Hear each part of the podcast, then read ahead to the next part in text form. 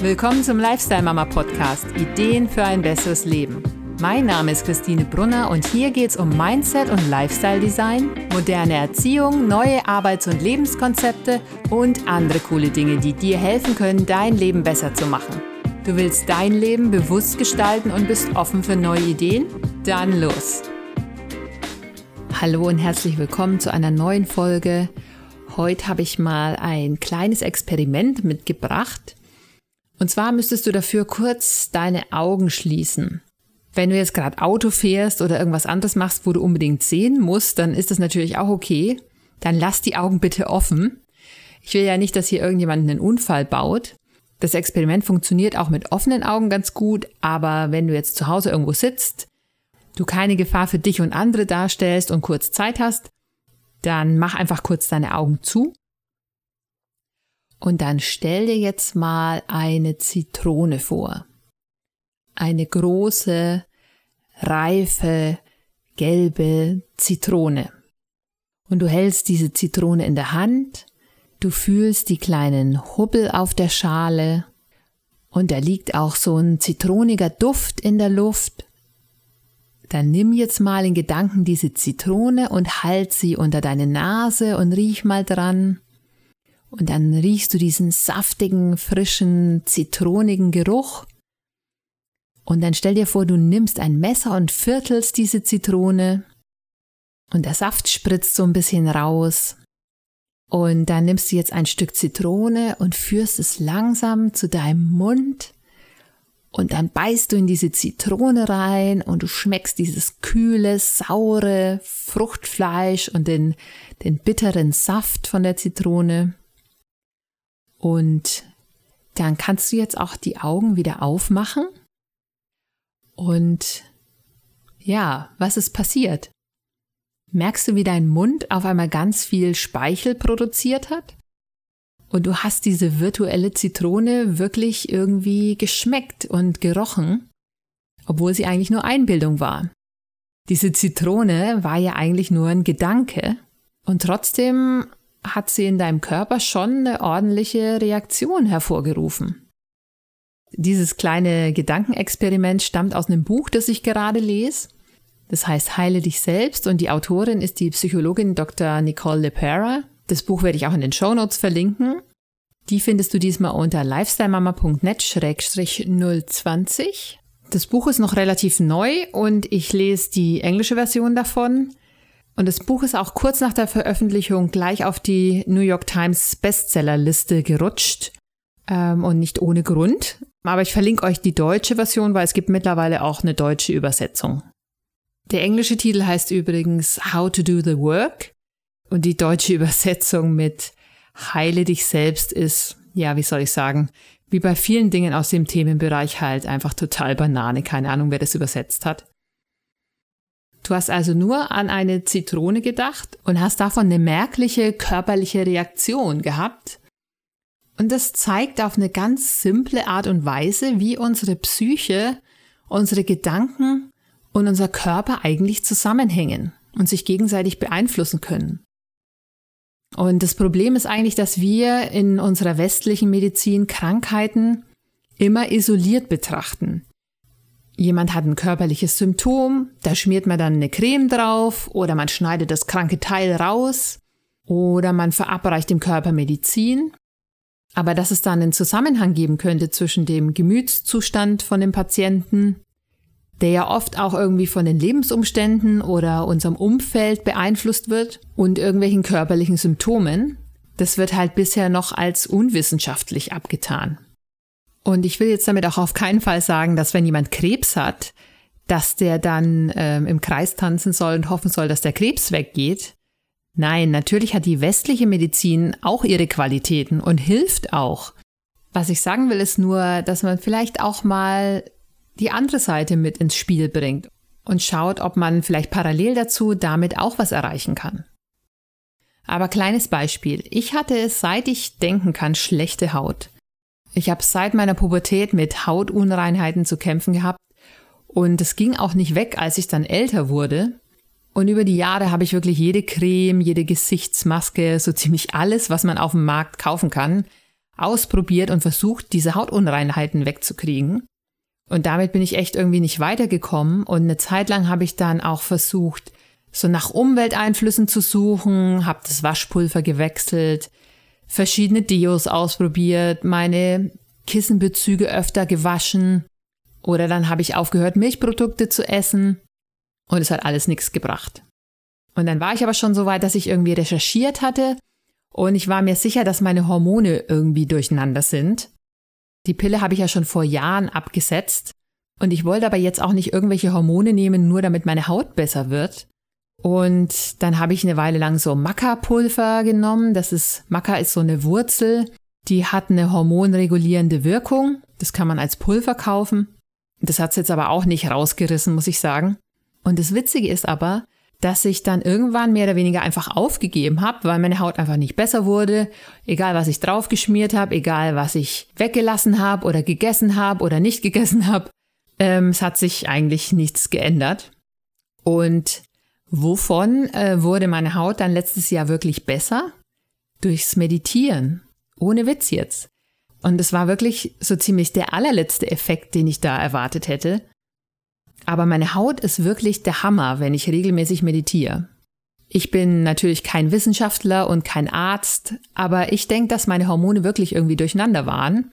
Nur halt vielleicht nicht die Hormone, die ich jetzt gedacht habe, sondern was wohl total außer Kontrolle war, waren meine Stresshormone. Und die schlechte Haut war einfach nur ein körperliches Symptom davon. Im letzten Jahr hat sich bei mir wirklich einiges geändert in Sachen Selbstwahrnehmung und so weiter das war für mich ein ziemlicher Prozess. Und es ist auch ein Prozess, der immer noch im Gange ist. Und ja, und ich versuche jetzt halt regelmäßig zu meditieren, einfach weil ich, mir fehlt es wirklich, wenn ich es nicht mache. Es tut mir total gut. Und was soll ich sagen? Meine Haut ist echt viel besser als früher.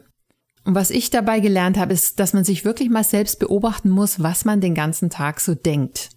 Es ist wie bei dem Beispiel mit der Zitrone. Wenn ich den ganzen Tag rumlaufe und denke, ah, oh, das ist scheiße, das ist schlecht, mein Chef ist scheiße, mein Partner regt mich auf, die Kinder nerven, alles scheiße, ich bin ein Idiot, warum habe ich nicht, ach hätte ich doch. Wenn man so rumläuft, dann kann mir keiner erzählen, dass das keine negativen Auswirkungen aufs allgemeine Wohlbefinden hat. Also damit meine ich jetzt körperliches und geistiges Wohlbefinden. Und Meditation vor allem auch Affirmationen. Das ist, wenn man sich so positive Statements aufsagt oder auch einfach nur anhört, sind für mich super Tools, mit denen ich es geschafft habe, viel besser zu steuern, was ich den ganzen Tag so vor mich hindenke. Wenn man jetzt immer ähnliche Gedanken hat und das negative Gedanken sind, dann kann man das ändern. Erstens, indem man erkennt, dass man immer wieder diese negativen Gedanken hat und zweitens, indem man sich neue positive Gedanken antrainiert, um die alten zu ersetzen. Und das geht am besten über Wiederholung und dafür sind eben diese Affirmationen da, weil man sich damit, wenn man die wirklich regelmäßig anhört, neue positive Gedanken antrainieren kann.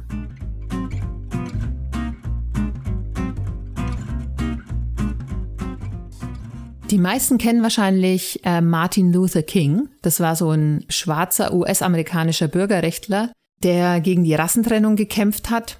Und Martin Luther King wurde 1968 im Alter von 39 Jahren bei einem Attentat erschossen.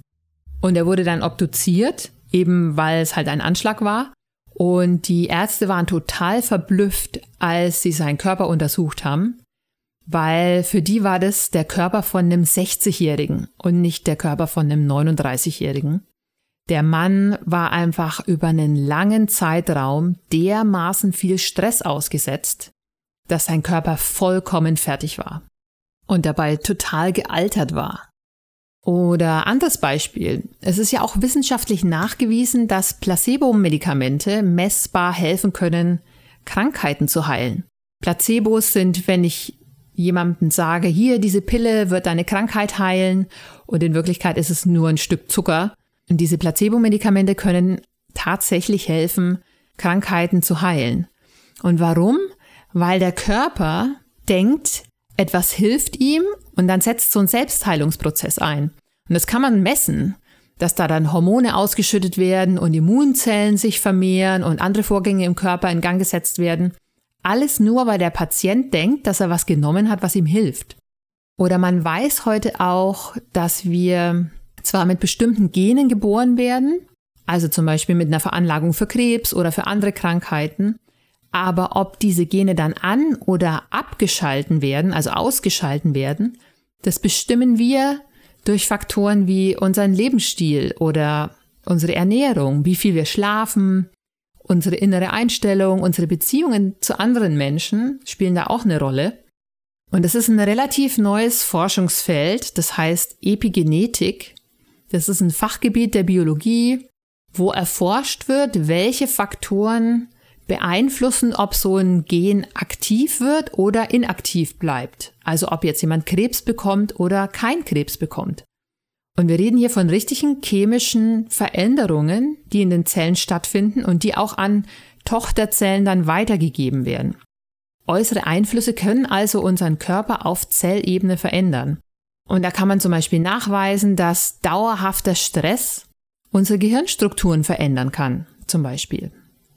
Deswegen sagt man ja auch, dass man Babys nicht schreien lassen soll, weil da so viel Stresshormone ausgeschüttet werden, dass das wirklich körperliche Auswirkungen hat für das Kind. Oder ein anderes Beispiel. Jeder kennt doch bestimmt so ein altes Ehepaar, wo einer von den beiden plötzlich gestorben ist und dann ist der andere auch kurze Zeit später gestorben, obwohl er eigentlich vorher völlig fit war. Und es ist einfach, wenn der Partner, die Person, zu der du die engste Bindung überhaupt hast, wenn der Partner stirbt, dann kann es halt passieren, dass derjenige, der zurückbleibt, dann auch keinen Lebensmut mehr hat oder quasi keinen Grund mehr hat, weiterzuleben. Und das spiegelt sich dann in deren Körper wieder und ja, und dann sterben die. Und wie immer, ich bin ja nur ein Laie. Ich versuche hier nur mal so zusammenzufassen, was ich zu dem Thema rausgefunden habe und versuche ein paar Denkanstöße zu geben. Wenn euch das Thema interessiert, kann ich euch auf jeden Fall das Buch von Nicole LePera empfehlen, Heile dich selbst. Ähm, Gabor Mate ist auch jemand, der sich mit dem Thema beschäftigt. Das ist so ein kanadischer Mediziner mit ungarischen Wurzeln. Der hat den Zusammenhang von Stress, Sucht, dem Immunsystem, chronischen Erkrankungen und Kindheitstraumas untersucht. Von dem gibt's auch Interviews im Internet, auf Englisch halt. Zum Beispiel Tim Ferriss hat ein Interview mit ihm gemacht, das findet ihr auf YouTube. Ja, alle Links zu diesem Thema findet ihr in den Show Notes unter lifestylemama.net-020. Und für diese Woche würde ich einfach sagen, beobachte mal, was für Gedanken du den ganzen Tag so denkst. Siehst du immer das Negative oder bist du jemand, der positiv durch Leben geht? Das ist nämlich was, was man selber entscheiden kann also die innere Einstellung. Und wenn du merkst, dass du recht viel Negatives denkst oder dich auch ängstlich fühlst und sowas, dann such dir mal auf YouTube ein paar Videos mit positiven Affirmationen raus. Und hör die einfach mal eine Woche lang an und schau, was passiert. Da muss man sich jetzt auch nicht unbedingt hinsetzen und meditieren. Ich habe zum Beispiel auf dem Lifestyle Mama YouTube-Kanal auch positive Affirmationen, die habe ich einfach mit so Chill-Out-Musik hinterlegt. Die kann man sich auch einfach so nebenher laufen lassen, während man was anderes macht. Ähm, die werde ich auch in den Shownotes verlinken. Oder geh einfach mal auf YouTube und such nach Lifestyle Mama und Meditationen. Da ist mein YouTube-Kanal ganz leicht zu finden. Wenn du selber irgendwie krank bist, körperliche Probleme hast oder auch mental angeschlagen bist, versuch einfach mal herauszufinden, ob es da irgendeinen Zusammenhang gibt zwischen deinen körperlichen Symptomen, äußeren Einflüssen, aus deinem Leben, aus deinem Umfeld und deiner psychischen Verfassung. Schläfst du genug? Bekommst du genug Sonnenlicht? Ernährst du dich gesund? Bewegst du dich regelmäßig? Pflegst du Freundschaften? Und wie sieht's eigentlich sonst mit Beziehungen aus in deinem Leben? Achtest du auch darauf, dass du selber nicht zu kurz kommst? So ganz banale Dinge wie zum Beispiel ein täglicher Spaziergang können dann einen enormen Unterschied machen dass du dich viel besser fühlst. Und falls du auch Ideen hast für ein besseres Leben, dann schreib mir einfach. Du findest mich auf Instagram und auf Facebook unter die Lifestyle Mama oder einfach über das Kontaktformular auf meiner Webseite lifestylemama.net. Dann bedanke ich mich, dass du diese Woche wieder reingehört hast und wir hören uns hoffentlich in der nächsten Folge wieder. Bye!